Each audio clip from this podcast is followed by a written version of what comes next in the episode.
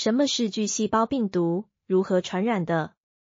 巨细胞病毒 （Cytomegalovirus，CMV） 属于疱疹病毒的一种，各个年龄层的人都可能感染，且感染率会随着年龄增加而升高。根据国家卫生研究院在网络上的资料，台湾地区超过百分之八十的成年人都曾被巨细胞病毒感染。然而，由于绝大多数的人被感染之后都没有产生任何症状，因此不知道自己曾经感染此病毒。CMV 是透过体液和飞沫传染的，常见的传染途径包括：一、人与人之间的密切接触，例如亲吻、性行为。与他人共用食物、餐具等。二、母体传染，怀孕期经由胎盘感染胎儿，自然生产时经由子宫颈分泌物感染哺乳。三、输血或器官移植。如何知道宝宝是否有巨细胞病毒感染？可检测血液、唾液或尿液中是否有抗体。由于巨细胞病毒可能会对宝宝造成严重的影响，因此。妈妈若怀疑自己在孕期感染巨细胞病毒，在宝宝出生后应紧速进行检测。只是若在婴儿出生后超过二至三周才施测，则检测结果就不能作为诊断孕期感染的依据。在美国某些州已全面试行对刚出生或未通过新生儿听筛的宝宝进行巨细胞病毒抗体快筛，使用棉花棒刮取口腔内黏膜采样。先天性巨细胞病毒感染有哪些临床症状？先天性 CMV 感染的新生儿大多数没有临床症状，只有约一成的新生儿会出现子宫内生长迟滞、早产、低出生体重、瘀斑、肝皮肿大、黄疸、小头畸形、肌肉张力不足、脉络膜视网膜炎等临床症状。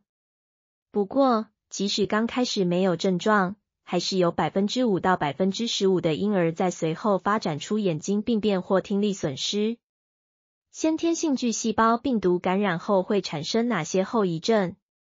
胎儿感染 CMV 的时间和后遗症出现有密切的关系。怀孕初期前三个月受感染的胎儿比怀孕后期才受感染的胎儿更可能出现中枢神经系统方面的后遗症，且后遗症可能不止一种。出生时即出现上面症状的新生儿，多数有下列后遗症：一、感应型听力损失；二、智能发展问题；三、视力问题，视网膜炎；四、脑性麻痹；五、癫痫；六、动作发展问题；七、学习障碍；八、语言发展问题。先天性巨细胞病毒会造成怎样的听力损失？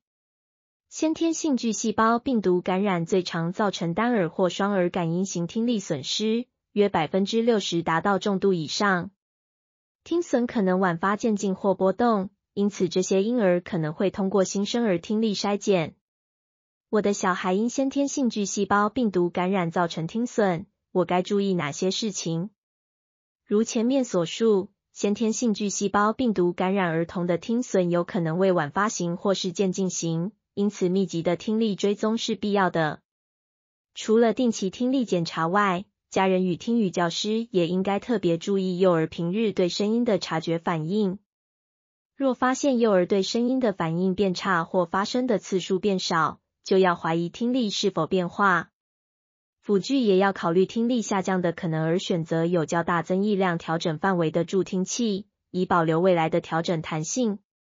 若听损程度为重度以上，建议尽早进行人工电子耳植入评估。我的小孩因为先天性巨细胞病毒感染造成双耳及重度听损，人工电子耳会有帮助吗？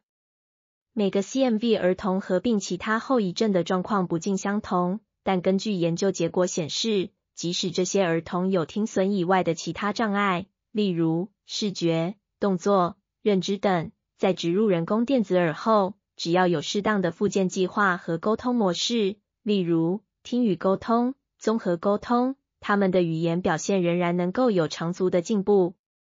巨细胞病毒感染可以预防吗？目前并没有 CMV 疫苗，因此尚无法有效预防 CMV 感染。几年前，由美国国家卫生院赞助的一项临床试验性计划，将 Ganciclovir 一种治疗 CMV 感染的抗病毒药物，注射于有临床症状的 CMV 新生儿身上。结果与对照组相比，这些婴儿在后来听力恶化的发生率明显较低。不过，这项治疗方法仍在试验中，因此婴儿使用这种药物是否有副作用或后遗症仍然未知。目前。被认为能有效预防 CMV 感染的最好方法，就是养成良好的卫生习惯，例如经常洗手。这对正处于生育年龄的妇女来说尤其重要。